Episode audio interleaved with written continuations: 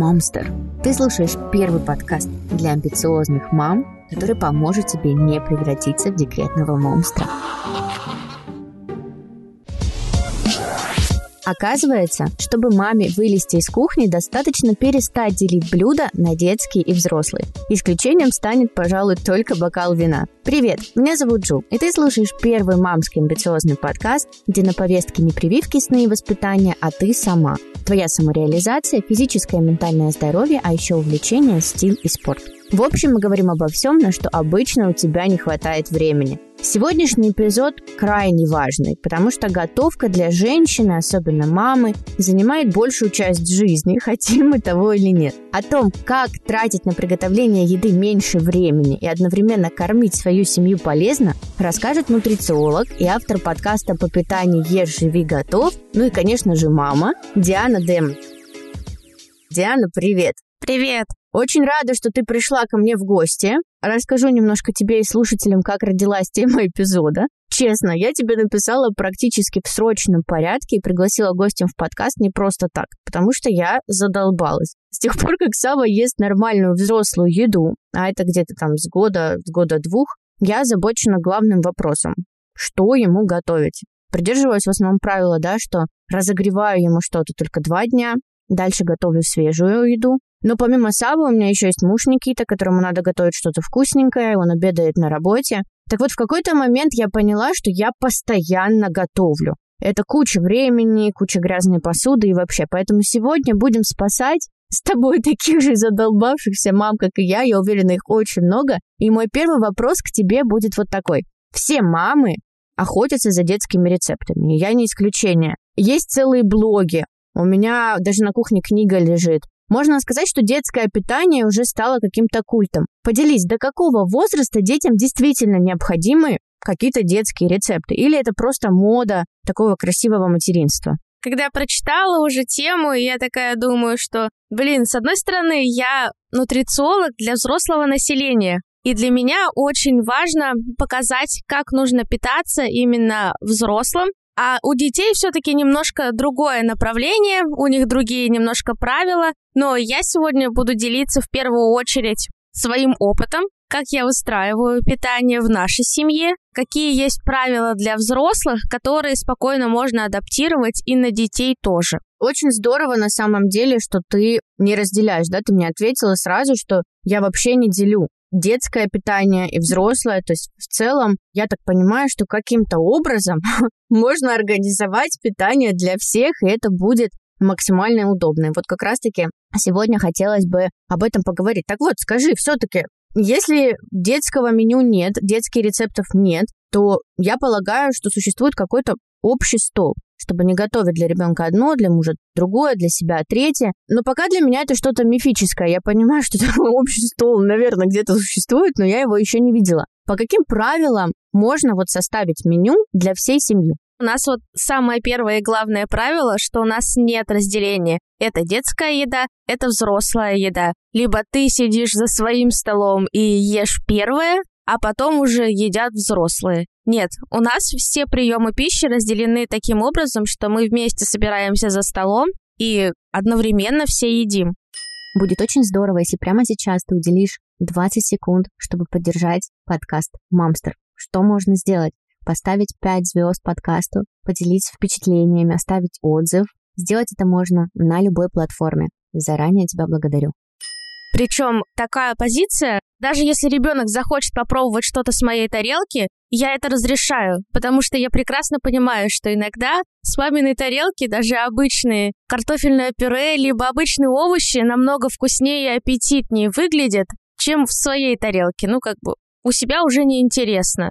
Почему так? У нас то же самое. Буквально я Саве кладу салат, в его тарелочку ем сама то же самое. Ну вот прям один в один. Там не больше соли, не какая-то другая заправка, то же самое. От своего он отказывается, у меня ест. Я не совсем понимаю, если честно, как это работает. Кажется, это больше психологический фактор, когда у мамы вкуснее. Мама все лучше, мама вкуснее. Либо я хочу то же самое, что и у мамы. Когда мы ребенку позволяем пробовать из своей тарелки и показываем то, что, в принципе, у тебя в тарелке то же самое, давай попробуешь и ты, И тогда уже ребенок постепенно начинает э, смотреть, ага, у нас, в принципе, идентичные продукты, значит, можно поесть. То есть самое главное, ребенка не нужно там что-то его учить, говорить как надо, ему нужно показывать на своем примере. Если ты показываешь, что ты ешь салат, и что для тебя это вкусно, то и ребенок тоже его будет есть. Соответственно, конечно, если ты себе кладешь картошку фри, а ребенку пытаешься запихнуть морковку с брокколи, то это не сработает, да. И я думаю, что, ну, вот у нас это, конечно же, так не получается, и мы то, что стараемся. Есть плюс-минус то же самое, ну, либо вот это, знаешь, есть, когда он не видит. Ну, мы его там уложили спать и заказали себе, согрешили каким-нибудь фастфудом. Ну, то есть я правильно понимаю, что в твоем опыте материнства ты не заморачивалась тем, что должно быть какое-то отдельное детское меню. Даже в самом начале, когда ребенок только начинает есть твердую пищу. Ну, естественно, я придерживалась того фактора, что прикорм мы начинаем именно внедрять после шести месяцев, после того, как у ребенка проявляется пищевой интерес. И я там не покупала всякие, как это называется, модные ниблеры. Такая штучка сеточка, куда ты кладешь кусочки с едой. Я уже давала полноценные овощи цельные, там, если они круглые, я их разрезала и давала ребенку попробовать. То есть я ему сразу не начала давать мелко нарезанный салат, нет, я ему давала вначале цельные овощи, там, огурец, почищенный от кожуры. У меня еще такой период был, по-моему, лето, то я давала понемножку многие фрукты, кроме цитрусовых, потому что у моего ребенка это аллерген, у нее сразу щеки краснеют. А так, да, я потихоньку вводила вначале овощи, потом мясо, потом рыбу. Ну, в общем, да, здесь более-менее стандартно, но здорово, что все-таки ты не привязывалась каким-то детским рецептом. Давай вернемся к правилам меню для всех.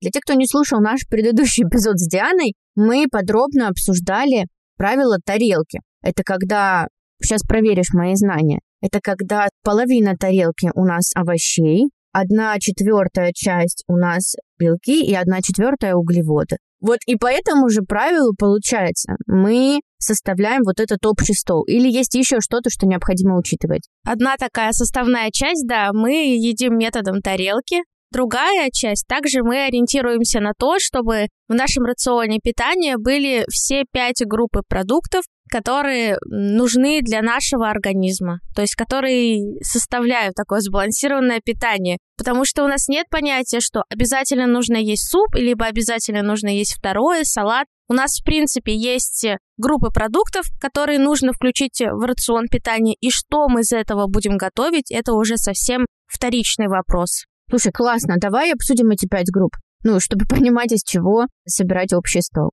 Основа — это, в принципе, любая растительность. Это овощи, фрукты, ягоды. Это мы берем за основу, потому что, знаешь, в России, я думаю, в целом-то мы ориентируемся на мясо. Ты идешь в магазин, первое, что ты покупаешь, это мясо. И даже в магазине таким образом, в супермаркете, да, это расположено, что ты покупаешь мясо, покупаешь хлеб, покупаешь молочку, и где-то потом уже ближе к кассам по пути фрукты и овощи. Я даже помню в моем детстве, да и сейчас, бабушка, да, вот она, например, едет на рынок, чтобы купить мясо и овощей. Скорее, вот так это работает. То есть ориентируемся, наверное, это неправильно, да, но ориентируемся на покупку сначала чего-то мясного, потом овощей. Вот ты сейчас называешь овощи как первую группу продуктов, и, если честно, это, конечно, требует, я думаю, для всех нас пересмотра какого-то списка продуктов, да, которые ты приобретаешь, наверное, первыми. На самом деле, только 13% россиян включают в свой рацион питания достаточно растительности. Если говорить о нормах, то для взрослого человека нужно есть от 400 грамм растительности. Ну вот по объему это сколько? Вот 400 грамм, ну вот примерно, чтобы представить, овощи же разные, да, там помидор, он э, тяжелее, салат легче. Это представить, вот если в формате какой-то тарелки или миски. Это миска овощей, в общем. Ну это если говорить э, среднее, то две средних миски овощей, да. Две миски овощей. вот это да. Потому что это минимум только 400 грамм. Если мы считаем оптимальное значение, то это 600-800 грамм. Этого сразу не надо пугаться, потому что мы это все считаем в сыром виде. То есть, если мы потушили капусту, то мы за раз уже половину дневной нормы по растительности закрыли. Она же теряет вес, она становится менее объемной, и мы ее сможем в большем количестве съесть. А вот ты сама как советуешь, или есть ли, может быть, какая-то разница? Овощи приготовленные, то есть термической обработкой, либо же свежие, или все равно? Потому что бытует все-таки мнение, да, что мол, э, свежие овощи, они полезнее, при определенной температуре они теряют ряд своих свойств. Или это очередное заблуждение? С одной стороны, мы все люди разные. Для кого-то подойдут овощи свежие, а для кого-то подойдут тушеные. Тема питания, она многогранна, фундаментальна и на самом деле очень интересна для изучения. И сегодня я хочу поделиться полезным подкастом про питание и здоровый образ жизни. Называется он «Ешь, живи, готов», и его автор – это наша замечательная гостья Диана. В этом подкасте можно найти правдивую информацию о питании, которая подтверждена европейскими исследованиями. Переходите по ссылке в описании к этому эпизоду и сами послушайте про эмоциональный голод, почему у многих не получается перейти на здоровое питание – как сократить бюджет на покупку продуктов и еще выпуск про БАДы и витамины. К слову, подкаст «Ешь, живи, готовь» занимает первое место в разделе питания не только в России, но и во многих других странах. Ссылка на подкаст будет в описании к этому выпуску. Берегите свое здоровье и выстраивайте сбалансированный рацион питания. Если мы сразу начнем есть только клетчатки, наш организм к этому не адаптирован. И возможны последствия когда у тебя очень либо стул прекратится, либо он станет очень жидким, появится дискомфорт, тогда, естественно, мы термически обрабатываем и уже включаем в рацион термически обработанные пищи, там, запеченные, отварные, очень интересно, я даже не думала об этом. Я почему-то тоже, знаешь, так воспринимала, что овощи, вот типа полезные овощи, это которые свежие, ну, условно, там, с грядки. А вот все, что приготовлено, не полезно. А на самом деле, да, вот оно как может быть, что если организм не привык, то ему можно какой-то даже вред нанести таким огромным количеством клетчатки. Так, первая группа у нас с тобой есть, овощи. Давай обсудим вторую. Вторая группа – это белки. Белки должны быть как растительного, так и животного происхождения. Я бы не сказала, что там определенные есть продукты, которые супер-мега полезные, а вторые, которые не очень полезные, но в принципе вы их можете не есть. Нет, у нас идет разделение то, что белки животного происхождения, они легче усваиваются, они лучше усваиваются, они примерно на 95% усваиваются. А белки растительного происхождения, они усваиваются примерно на 60%. То есть что нам нужно от белков? Мы должны получить аминокислоты для того, чтобы наш организм, в принципе, существовал. Здесь мы включаем и те, и те. В идеале, естественно, да, мы включаем и животного происхождения, и растительного происхождения. Как бы, ну, если там вы не едите только животного происхождения, там, мясо, вы вегетарианец, это тоже ок. Мы просто будем делать ваш рацион таким, сбалансированным из остальных растительных источников белка, для того, чтобы вам было в первую очередь комфортно. Это классно, что есть какая-то гибкость здесь. Все-таки многие в последнее время, я так замечаю, среди там, моих знакомых придерживаются исключения мяса из рациона. Все по разным причинам, и здорово, что этому есть альтернатива. Третья группа. Третья группа – это сложные углеводы. Это у нас как раз-таки крупы, цельнозерновые, цельнозерновой хлеб, то есть все продукты, которые сделаны, которые обработаны из цельного зерна. Туда же идут макароны, макаронные изделия. То есть это все сложные углеводы, которые тоже нужны нам, потому что в них содержится тоже достаточное количество клетчатки, а также витамины группы В, которых нам недостаточно, потому что я недавно изучала жителей города Санкт-Петербурга, и у них выявляется дефицит витаминов В. Ты знаешь, если бы мне сказали, я так на вскидку э, подумала бы, что у них дефицит витамина D, потому что у них все время идет дождь, а у них еще дефицит витамина B. Витамин D у нас у всех в дефиците. Даже я, которая принимаю профилактическую дозу, я недавно сдавала анализы, и у меня он тоже в минусе. Пора на море, это знак. Точно, пора на море, к нам на юг, сюда поближе греться. Да, это классно. Так, следующая группа – это у нас жиры. Жиры у нас тоже бывают как растительного происхождения, так и животного происхождения. И здесь я все-таки рекомендую в основном включать в рацион именно жиры растительного происхождения. И по минимуму просто включать животного происхождения жиры. А жиры животного происхождения – это жиры, которые в мясе. Да, это мясо, это сливочное масло, это очень жирные молочные продукты. Несмотря на то, что, да, тема нутрициологии, казалось бы, сейчас доступна, везде много информации, но она как-то либо по верхам очень дана, что мы знаем там жиры, белки, какие-то популярные диеты, на которых маркетологи очень классно зарабатывают. Но на самом деле в основу питания мы не погружены, то есть мы, по сути-то, не знаем какой-то базы, из чего должен вообще составляться рацион, здоровое питание, как это выглядит, где что содержится. Поэтому я думаю, что наш эпизод, он таким станет очень классным подспорьем для того, чтобы, в принципе, организовать свое питание здоровым образом. Так, и пятая группа продуктов у нас Пятая группа продуктов – это молочные продукты. Пятая группа, знаете, она в некоторых источниках различается. Где-то это молочные продукты, где-то это продукты, которые э, подвержены высокой обработке, то есть это, грубо говоря, простые углеводы, тортики, конфетки и так далее. И поэтому я для себя определила, что в моей системе это будут молочные продукты. Но опять же, есть люди, у которых есть недостаток лактозы, естественно, они не будут принимать эти продукты, но те, у кого нет этого, и у кого есть ферменты, которые могут перерабатывать, могут э, спокойно, комфортно принимать лактозу, то для них просто я рекомендую, что молочные продукты это must-have. Это основной источник легко усвояемого кальция. Слушай, мне где-то попадалась статья о том, у очень большого процента людей есть вот эта лактазная недостаточность, да, которую ты сейчас упомянула, и проявляется она у всех по-разному. У некоторых это действительно какое-то расстройство, да, там кишечника. У кого-то же употребление молочных продуктов вызывает условно какую-то кожную реакцию, да, то есть какие-то высыпания. На фоне этого многие говорят о том, что лактоза, она, в принципе, не очень полезна. Даже не то чтобы лактоза, наверное, а коровий белок. Это все индивидуально, да, то есть зависит от того, насколько твои ферменты, как ты сказала, справляются. Или же все-таки мы можем сказать о том, что иногда полезнее обычное молоко заменить альтернативным. Даже своим еще наблюдением поделюсь. Когда я заменяю обычное молоко, которое в хлопе, которое в кашу, которое в кофе, обычное на там, кокосовое, например, или миндальное, я замечаю, что я меньше отекаю. Может быть, это совпадение, но судя по тому, что мне удалось отследить, это вряд ли. Если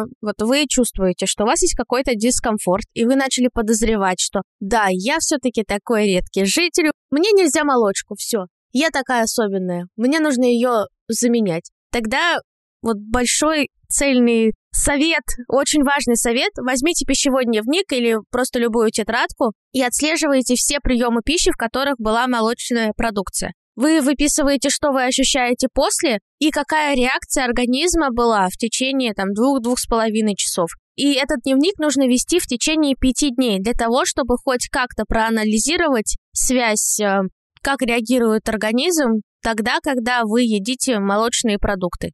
Потому что, с одной стороны, есть еще там необработанные молочные продукты, это молоко, а есть, в принципе, кисломолочные продукты. Это ряженка, кефир, йогурт, творог, в принципе, даже сыр. Легче, да, или нет? Да, они усваиваются легче. Там есть как раз-таки лактобактерии, которые даже положительно влияют на нашу микрофлору кишечника. Плюсом мы получаем кальций.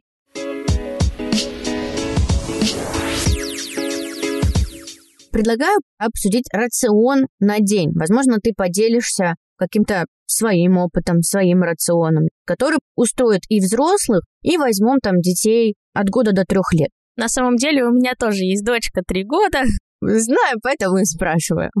Расскажу примерно свой рацион питания. На буднях мы обычно встречаемся только вечером, поэтому полноценный рацион питания я не смогу рассказать. А вот в выходных, например, в воскресенье, у нас есть традиция, что мы по утрам печем блинчики. То есть мы вместе готовим блины, и также мы ими завтракаем. Дополняем блины мы либо творогом с ягодами, либо там может быть мясная начинка, которую я отдельно приготовлю. Но в основном мы дополняем творог фруктами, ягодами. Очень классная традиция. Мне тоже очень захотелось попробовать, хоть Сава еще маленький, там ему вот скоро полтора, но готовить с ним. И я заказала, это называется башня помощника монте которая помогает ну, ребенку находиться да, с тобой на одном уровне и что-то там месить. Такое замечание тоже очень интересно попробовать, как у нас это все получится. Но по чете блинчики очень здорово, прям так уютно прозвучало. Так, блинчики с творогом и с ягодами. Класс. В обед. На обед мы обычно едим мясо, какой-нибудь гарнир, ну как бы все по методу тарелки.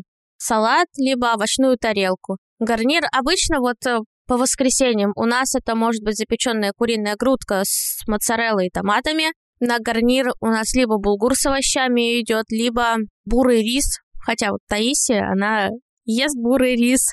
Я понимаю Таисию, потому что я тоже люблю бурый рис больше, чем белый. Да, но им сложнее это все пережевывать и сложнее для понимания, что как бы это вкуснее, потому что это сложнее дается. Да, да, но он же такой более твердый. И как бы салаты бывают самые разнообразные. Все овощи, которые есть в нашем холодильнике, попадают на стол.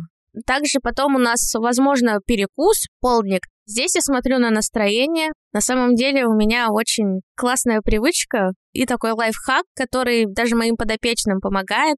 У меня в холодильнике всегда есть замороженные ягоды. И когда мне дочь говорит, мам, я хочу мороженое, я ей начала давать ягоды, и теперь у нас мороженое — это ягоды, которые она с удовольствием ест.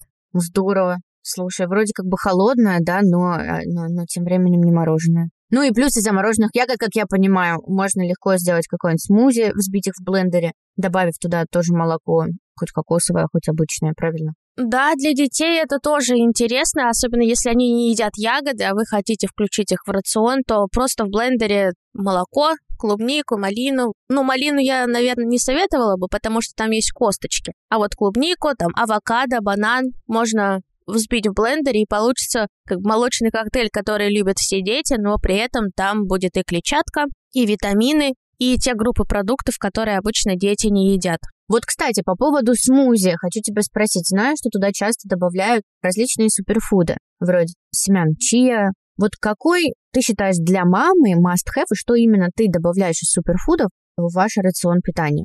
Я не добавляю суперфуды, я их не покупаю, в принципе. На моей кухне их нет. По моему мнению, что это очередная маркетинговая уловка, которая стоит в 10 раз дороже, чем обычные продукты. Да, в них есть польза, я соглашусь. Но мы их используем одна-две чайные ложки. То есть в таком маленьком количестве, что вот эти все полезные вещества становятся еще меньше. То есть там очень маленькое их количество за раз мы можем употребить. Поэтому какого-то колоссального эффекта я не вижу. Ну да, знаешь, э, суперфуды это для ленивых, да, то есть если ты недостаточно, и то не факт, что сработает, если ты не организовываешь свое питание как нужно просто за счет продуктов, да, ингредиентов, которые ты используешь, то вроде как бы есть возможность добавить чуть больше пользы, но видишь, это тоже логично, проще все-таки правильно организовать свой рацион. Это не панацея, когда ты думаешь, так, я не поем овощи, потому что они пластиковые, поэтому я поем БАДы, либо поем суперфуды. На самом деле так не работает. Рубрика «Монстры факты». Мы не зря сегодня так много уделяем внимания сбалансированности питания и говорим о различных группах да, продуктов. Почему? Организация ЮНИСЕФ провела исследование, в котором утверждается, что 59% детей во всем мире не получают крайне необходимых питательных веществ из продуктов животного происхождения. И 44% детей во всем мире не едят достаточно фруктов и овощей. То есть мы представляем, да, что питательные вещества с продуктов животного происхождения и, соответственно, клетчатка и витамины, которые содержатся во фруктах и овощах, наши дети недополучают. К сожалению, нет статистики конкретно по нашей стране, но я думаю, картина примерно такая, что не во всех семьях есть привычка потреблять овощи, потреблять овощи в достаточном количестве, о котором говорит Диана. И поэтому мне очень хочется, чтобы после этого эпизода если вы знаете, а вы знаете за собой, что вы не доедаете сами необходимое количество фруктов и овощей и мяса, и, соответственно, не доедает ваш ребенок, это повод пересмотреть ваш рацион. Мы не сможем от них получить ту пользу, которую мы получаем от цельных продуктов. Мы, в принципе, такого колоссального эффекта не увидим. Никакого вреда они могут не принести. Но и пользы тоже. Это просто потраченные деньги. Это действительно то, что еще раз дает повод подумать о том, чтобы нормально собрать, да, из обычных продуктов свое питание. Так, у нас с тобой остался ужин. На ужин мы обычно едим рыбу, салат, ну, как всегда. Просто что мы едим? Салат и, возможно, какой-нибудь хлеб, обжаренный на сковороде тостовый, либо такой же, просто другой гарнир. А иногда, если мне лень готовить, ибо у меня нет времени, мы едим тот же гарнир, что и на обед. Для многих это нормально. Ну и вот, кстати, я в самом начале поделилась с тобой, что у меня такое правило, я не знаю, где это я взяла. Вряд ли я это где-то прочитала, скорее всего, я придумала. Я не даю ребенку еду, вот, например, на третий день. То есть, условно, я могу дать ему суп сегодня-завтра, который я да, сегодня там утром, например, приготовила. И уже на третий день я ему буду готовить свежую еду, а сама доедать вместе с мужем, если осталось то, что было до этого. Вот здесь, по поводу хранения еды, да, в холодильнике, есть какое-то правило по дням? Или, может быть, твое личное правило, что, особенно что касается детского питания для детей? Или здесь нет разницы, что для детей и для взрослых? Да-да-да, я только хотела сказать. Блин, я догадывалась. Мы для ребенка хотим все самое лучшее, а при этом мы что, для себя не хотим лучшего? Почему мы как бы ребенку даем все очень крутое, классное, но при этом иногда забываем про себя? Нет, у нас питание организовано таким образом, что все самое лучшее, все сливки мы снимаем для всех сразу. Если говорить про хранение, то есть, конечно, правило. Это то, что вся еда должна быть загерметизирована, то есть либо закрыта крышкой, либо хранится в контейнере, либо пищевой пленкой замотана. То есть нельзя оставлять это просто открытый. В холодильнике обязательно должно быть закрыто. И, ну вот все-таки, сколько дней можно хранить, и она считается, что это еще свежая еда. Если туда не лазить ложками, а чистой ложкой из кастрюли переложить все это в емкость для хранения, закрыть и убрать, то это 72 часа, трое суток, когда ты можешь есть эту еду. Ну, я вот так и думала. А еще, знаешь, э, мне попадалась информация, надо хранить детям еду э, не в пластиковых, а в стеклянных контейнерах.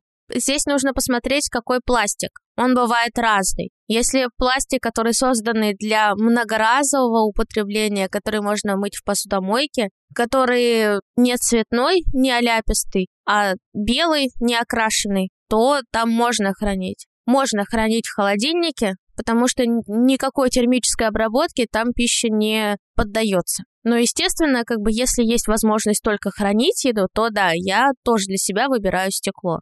Стекло, знаешь, еще чем удобно, я по себе поняла. Ты одновременно в нем можешь готовить и хранить. Да, вот стекло, которое а, выдерживает какую-то термическую нагрузку. Вот я купила такие прикольные контейнеры, и я там же ребенку могу что-то запечь, и там же потом, когда оно остыло, есть герметичные такие пластиковые крышки сверху на эти стеклянные контейнеры, и можно убрать в этой же емкости в холодильник, что, собственно, очень удобно. То есть тебе не надо пачкать дополнительно посуду, что-то куда-то перекладывать, да, то есть ты приготовила, что-то тут достала, вы съели, дальше убрала, и мне кажется, это очень удобно. Ну, кстати, да, как вариант, это достаточно удобно. То есть нужно делать то, что будет удобно вам.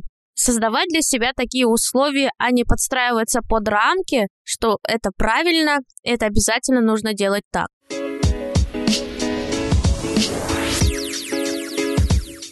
Мы уже выяснили, что нет детского меню, нет взрослого меню, все должны есть свежие вкусные продукты. Но есть ли какой-то стоп-список, возможно, блюд, либо же ингредиентов, которые детям нельзя употреблять в пищу, либо же нельзя до определенного возраста. И сразу скажу, что сахар мы с тобой обсудим отдельно. Так, если говорить про стоп-продукты, это, наверное, слишком острая еда. Детям будет сложно переваривать. Потом соль, если очень много соли, соленая еда, то тоже лучше ограничить. Но, в принципе, наверное, прям таких стоп-продуктов я так понимаю, что еще полуфабрикаты и всякие колбаса. Я хотела сказать только что, что продукты, которые содержат транжиры, но они, в принципе, не полезны и взрослым. Интересно, детские сосиски. Вот это то, что мы видим очень часто на прилавках. Вот они вот, и так написано на них, детские. они просто не знают твоих правил, о том, что вся еда должна быть общая. Но это здорово продает, мы все понимаем, конечно. Если что-то детское, мы сразу это покупаем, даже если это будет стоить в два раза дороже. Вот что-то типа детские сосиски. Если мы смотрим состав, например, и не наблюдаем там глутамат, ну вот эти усилители вкуса. Ну, усилитель вкуса это, в принципе, норма, если их небольшое количество. На самом деле, когда мы идем в магазин, то не нужно верить всему, что написано на упаковках. Все могут написать, но мы берем на себя ответственность за все те продукты, которые покупаем. И, в принципе, ты правильно сказала, что если там будет написано детское, либо эко, либо там суперфуд, то это будет стоить, во-первых, в 10 раз дороже, и мы, естественно, хотим это купить. Мы же хотим нашим детям дать все самое лучшее. Тогда мы смотрим на состав, что там написано. Если на первом месте идет мясо, на втором месте батон и так далее, то эти сосиски можно брать, потому что у нас в правилах, когда там пишут состав продукта, определяют продукты по мере их уменьшения.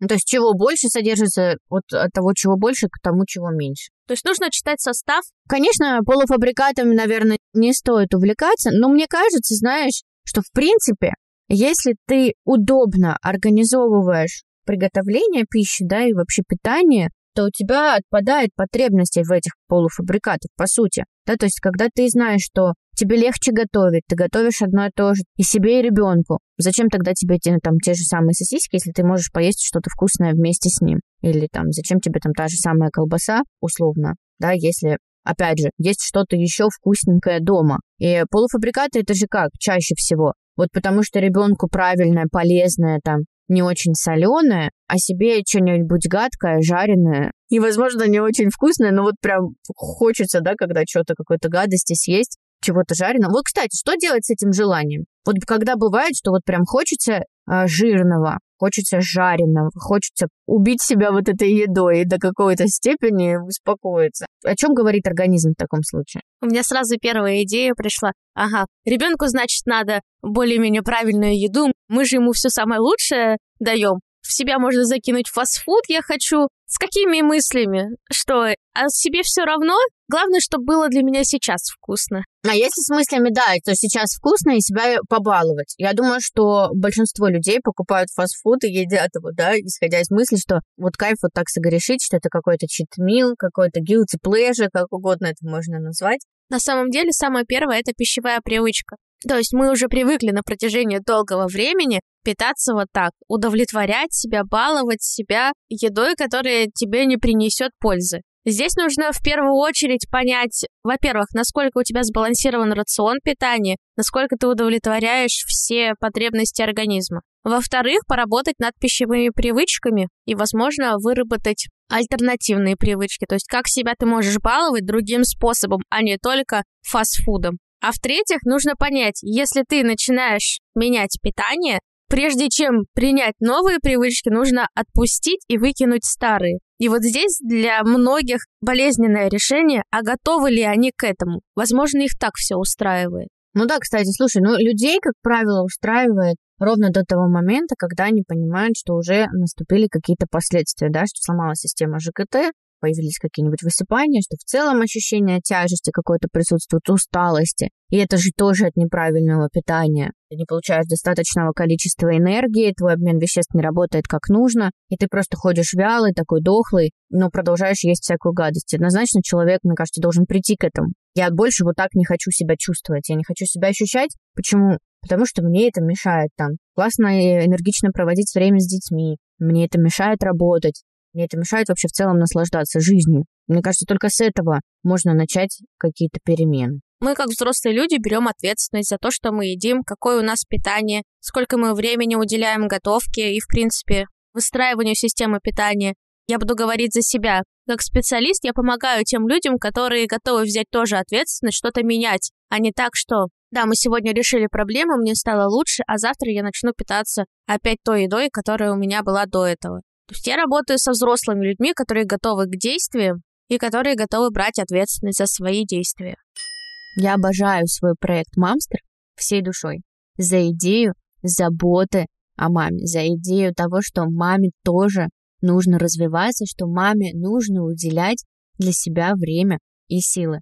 Сейчас я уже понимаю, что я выросла из просто подкаста и планирую развивать и давать классный контент на других площадках. Поэтому переходи скорее по ссылке в описании в телеграм-канал. Скоро там будет очень и очень много интересного. Жду тебя.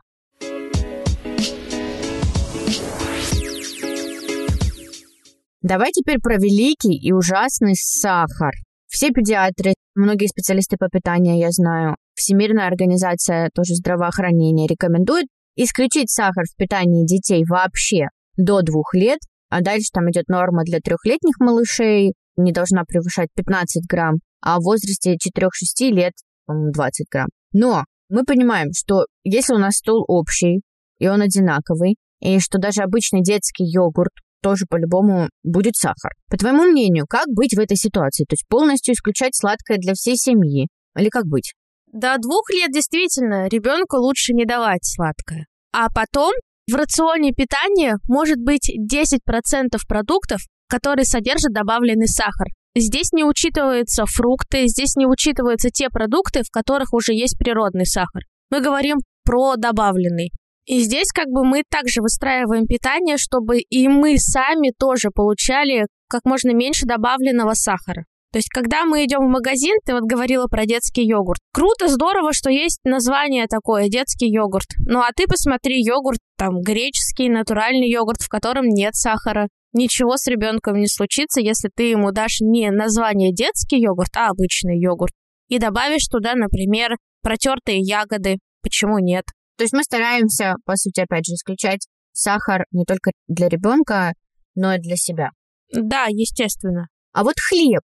Ты говорила про цельнозерновой хлеб, что его можно и нужно. А если мы берем хлеб белый, можно ли давать ребенку хоть в каком-то количестве? У меня просто Сава обожает белый хлеб. Я это где-то прочитала в интернете, что там с года какое-то количество грамм ему действительно его можно. То есть не в смысле, что он ест один хлеб с утра до вечера. Когда мы завтракаем там или что-то, я ему даю, потому что он очень любит. Как вот здесь быть? Есть какая-то норма для таких хлебобулочных нецельнозерновых изделий? На самом деле любые булки можно вводить так же, чтобы они были 10% от общего рациона. Я бы не сказала, это добавленный сахар, но обычно там в составе тоже есть, во-первых, сахар, во-вторых, это ультраобработанный продукт. Если он будет присутствовать в маленьком количестве, то ничего страшного не будет.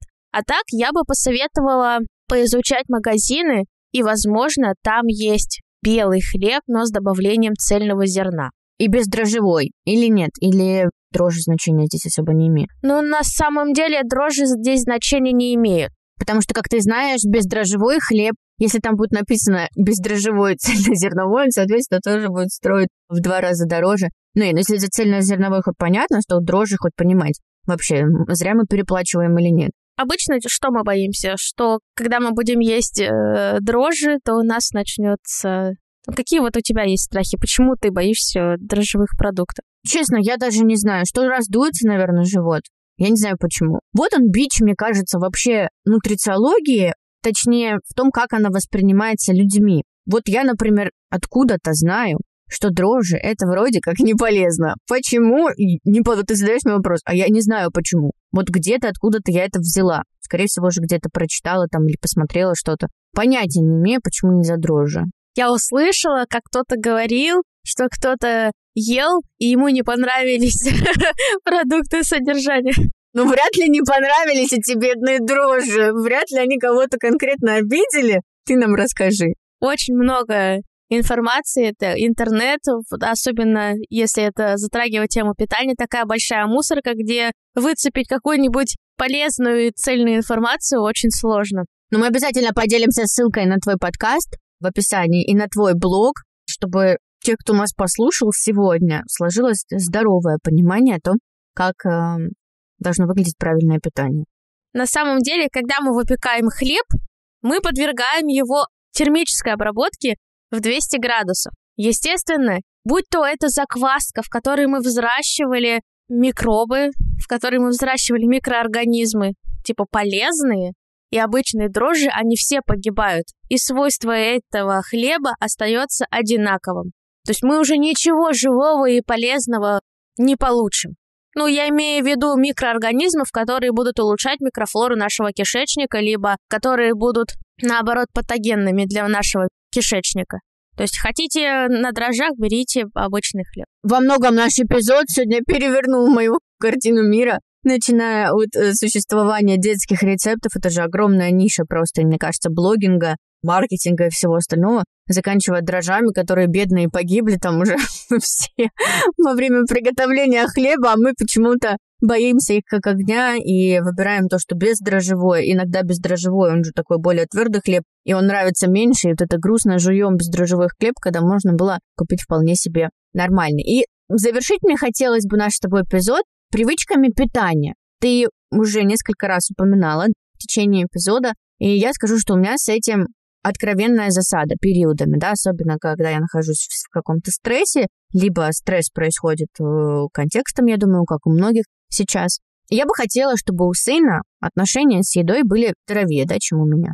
Я слышала, что психологи говорят о том, что нельзя говорить вот так, ложку за маму, там, ложку за собачку, сначала съешь там суп, а потом конфету что все эти уговоры и манипуляции, они формируют какие-то нездоровые отношения ребенка с едой. Но, с другой стороны, если ребенок капризничает, например, и он уйдет голодный, это масса проблем, мы понимаем, будет для мамы и плохое настроение для него. Я точно не знаю, но дети до какого-то возраста, они могут понимать, что что-то не так, но не понимать, что эта причина кроется именно в голоде. То есть они капризничают, не едят, от того, что не едят, капризничают еще больше, и все это превращается в один сплошной там каприз, э, хныки и так далее. Вот как ты советуешь здесь быть? Действительно стоит отказаться от всех этих уговоров?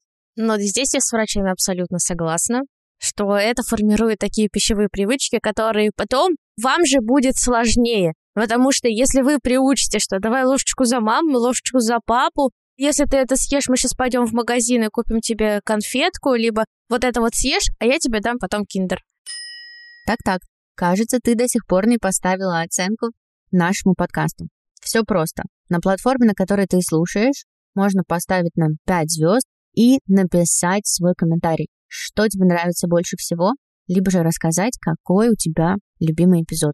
Очень жду ваши оценки, потому что они помогают услышать подкаст другим мамам. А когда ребенку уже будет 4, 5, 6, там 9 лет, он уже поймет, что ну, я вот здесь вот ложку съем, и все. А потом я получу то, что мне хочется. А здесь бы я посоветовала больше давать инициативу ребенку, показывать своим примером, что ты ешь. Если он не хочет есть, то ну, разрешить ему этого не делать. Когда он захочет, он придет и поест. Либо он в следующий раз он уже будет видеть, что ага, в прошлый раз я не поел, значит поем в этот раз. То есть либо когда он начинает хныкать уже и плакать, предлагать ему еду если ты понимаешь, что это дело действительно в том, что он голоден. Потому что у нас формируются неправильные пищевые привычки. Во-первых, нам будет тяжело, как мамам, потому что мы еще больше времени будем уделять этому процессу и больше заморачиваться. А во-вторых, это будет сложно ребенку, потому что он вырастет, и он перестанет владеть такими чувствами, как насыщение, голод и жажда. То есть для него они будут чужды. И поэтому так и возникает, что люди начинают переедать, недоедать, и мало пить жидкости. Потому что мы с детства делаем так, чтобы ребенок не владел чувствами голода, жажды и насыщения. У меня на самом деле то же самое. Я думаю, у многих, да, из нашего поколения, там плюс-минус, есть вот эта история с тем, что не умеешь просто, да, слушать свой организм. Ну, то есть это не вшито в тебя, вот это ощущение того, а чего мне хочется, а вот я хочу пить, то есть ты ощущаешь уже в тот момент, когда ну уже трендец, у тебя уже испорчено настроение от голода, начинает болеть голова, и только потом ты такой, блин, да я же голодный, кажется. Наверное, это потому, что я не ел, только потом вспоминаем. И я тоже придерживаюсь той же позиции, но честно, иногда бывает грешу. Вот этим ложку за маму. Мне кажется, вот чем Сава будет старше, мне в этом плане будет легче. Опять же, я хочу попробовать там с ним вместе готовить. Мы вместе там уже садимся, конечно же, за стол. И я надеюсь, что, мне кажется, со временем, когда ребенок становится немножечко старше и как-то немножко адекватнее себя ведет за столом, а не, не швыряется там чем-нибудь, это все становится легче. И обязательно твоими правилами воспользуюсь. И сейчас предлагаю тебе ответить на такой бонусный вопрос для тех, кто дослушал нас до конца, заодно тем самым мы с тобой резюмируем эпизод.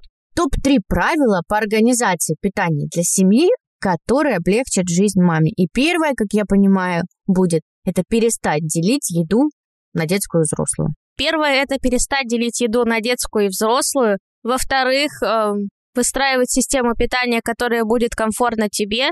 Твой муж – это взрослый человек, который может себе иногда приготовить еду сам. А ты своим примером и своими ощущениями показываешь, как комфортно питаться, какие ощущения у тебя возникают, когда ты ешь здоровую еду, и тем самым вовлекать в процесс как и ребенка, так и мужа. То есть не заставлять, а показывать своим примером. Третье – это научиться планировать свой рацион и автоматизировать полностью процесс закупки продуктов, приготовления пищи и хранения пищи. Как ты посоветуешь автоматизировать закупку? Ну вот из того, что у меня получается, я, честно, уже перестала ходить практически в супермаркеты. Ну, мне тупо жалко своего времени. Потому что когда есть малыш, и ты тратишь много времени и так достаточно на быт и дома, и еще переться за продуктами вот обычно вообще не хочется. Я просто заказываю все. Здесь должна быть реклама сервисов по доставке продуктов, то ты понял. Я заказываю просто то, что я знаю, что мне нужно, я полагаю, что вот ты так советуешь тоже это делать. Да, я также заказываю продукты на дом, причем у меня уже сформированная корзина обычная, что я заказываю каждую неделю, и я добавляю в эту корзину только те продукты, которые мне хочется ситуативно попробовать на следующей неделе. То есть я заказываю продукты один раз в неделю, у меня сформированная корзина, и у меня максимум времени, ну, 20 минут в неделю занимает то, чтобы я, грубо говоря, добыла продукты в свой дом. И это классно. Очень здорово, да, согласись, что есть такая возможность сейчас упростить себе жизнь. Это удобно, это не надо таскать тяжести. Мы женщины, а не таскальщики продуктов. Это точно. Это вообще, знаешь, основной девиз, мне кажется, материнства легкого, да, что касается там питания, вообще организации быта. Там, где можешь упрощать, упрощай. Можешь заказать, закажи. Можешь там попросить о помощи, попроси. Можешь приготовить одни блюда на всех, а, конечно же, возьми и приготовь. Диана, спасибо тебе большое. За сегодняшний эпизод мы с тобой выяснили, во-первых, да, что питание не делится на детское и взрослое. А обсудили с тобой группы продуктов и как их именно употреблять в пищу.